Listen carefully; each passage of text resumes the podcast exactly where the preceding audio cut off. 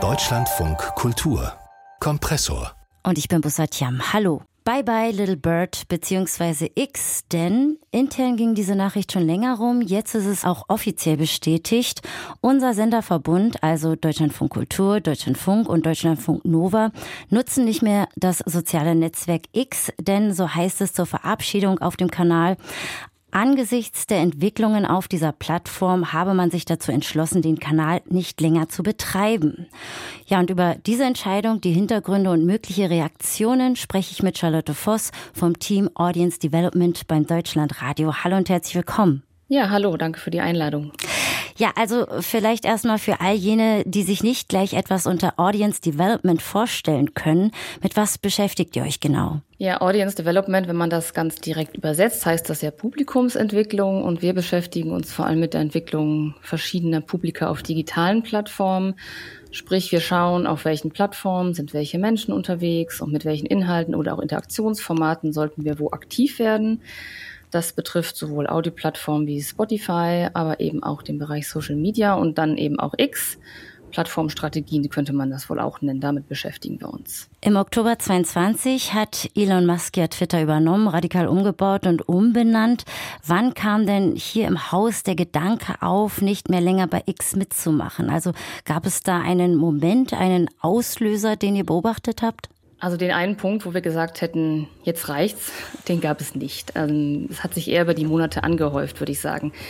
Wir beobachten das ja von Anfang an, also seit der Übernahme durch Elon Musk ganz genau. Ähm, was verändert sich dort bei damals noch Twitter, jetzt X und welche Auswirkungen hat das auf unsere Aktivitäten auf der Plattform? Und da hat sich einfach im vergangenen Jahr dann viel angesammelt. Ähm, das ging ja los mit der Abschaffung des Verifizierungssystems. Heißt, alle Accounts, die da so einen blauen Haken hatten, hatten die auf einmal nicht mehr. Das hat ja die Glaubwürdigkeit vieler Akteure auf der Plattform beschädigt. Ähm, auch unsere Accounts hatten dann keinen Haken mehr zum Teil. Dann haben sie wieder einen bekommen, vereinzelt. Man konnte aber unterm Strich einfach nicht mehr erkennen, wer wirklich ein seriöser Absender ist. Man äh, konnte sich dann ja mit dem Abo zwar einen neuen Verifizierungshaken kaufen und damit auch die Relevanz auf der Plattform im Prinzip kaufen. Das halten wir schon auch für sehr problematisch. Das haben wir natürlich auch nicht getan. Das war auf jeden Fall ein großes Thema. Dann wurde ja die Content-Moderation auch eingeschränkt. Also alle Plattformen, alle großen Plattformen beschäftigen ja eine Vielzahl von Menschen, die ähm, Falschinformationen oder so Hass und Hetze von Plattformen entfernen. Und diese Zahl von Menschen wurde ja stark reduziert bei, bei X. Das haben wir auch gemerkt und das konnte man auch ähm, sehr unschön zuletzt beobachten nach den Ereignissen vom 7. Oktober.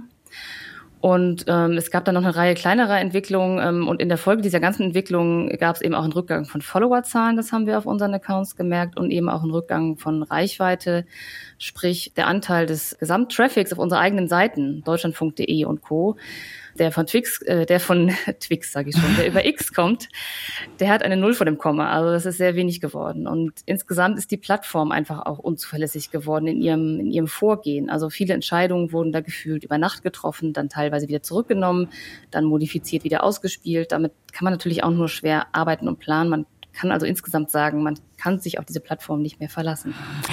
Viele finden es ja gut, aber es gibt auch einige Kritik. Ein Argument lautet, dass man diesen Kanal, der ja doch dann eine riesen Reichweite von knapp 15 Millionen Usern monatlich hat oder hatte, ähm, nicht den undemokratischen Stimmen, den Hatern überlassen dürfe. Was sagst du dazu? Also erstmal würde ich diese Reichweitenzahl kurz einordnen. Also unser Account, der DLF-Kanal, hatte ja 300.000 Follower und die Plattform Twitter in Deutschland hat insgesamt monatlich aktive User von knapp 15 Millionen. Also knapp 15 Millionen Menschen in Deutschland nutzen monatlich mindestens einmal Twitter. Und man kann dann schon in Frage stellen, dass eine kolossale Reichweite ist, wenn man sie zum Beispiel vergleicht mit anderen Plattformen. Also Instagram zum Beispiel hat äh, über 30 Millionen monatlich aktive Nutzer in Deutschland, also doppelt so viele. Bei TikTok sind es auch über 20 Millionen. Bei YouTube, wenn man das noch in die Reihe mit aufnehmen möchte, sind es ja sogar über 70 Millionen monatlich aktive Nutzer. Also es gibt eine ganze Reihe von Plattformen, die sehr viel größer sind, um erstmal das ein bisschen einzuordnen. Und ich verstehe natürlich, wie man zu der Haltung kommt. Ich würde sie bis zu einem gewissen Punkt sogar auch teilen und sagen, ja, bis zu einem gewissen Maß muss man vielleicht auch solche Räume trotzdem bespielen, solche öffentlichen Räume.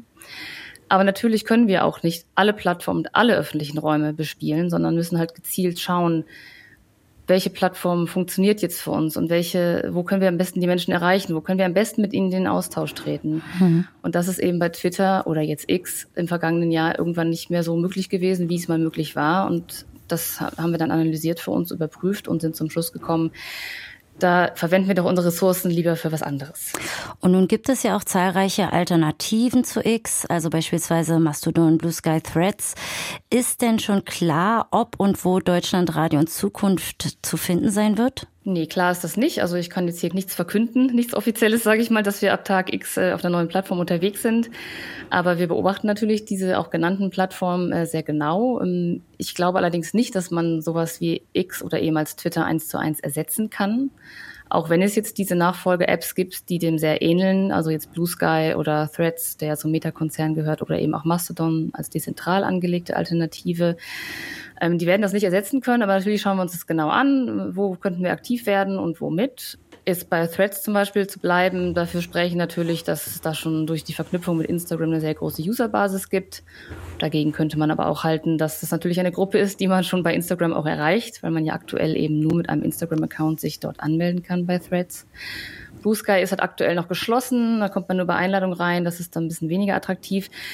Aber neben diesen ganzen, ich sag mal in Anführungszeichen, Ersatzplattformen für X haben wir natürlich auch anderes im Blick. Also Messenger wie WhatsApp oder Telegram, die sehr hohe Reichweiten haben, wo sehr viel Debatte und Information stattfindet.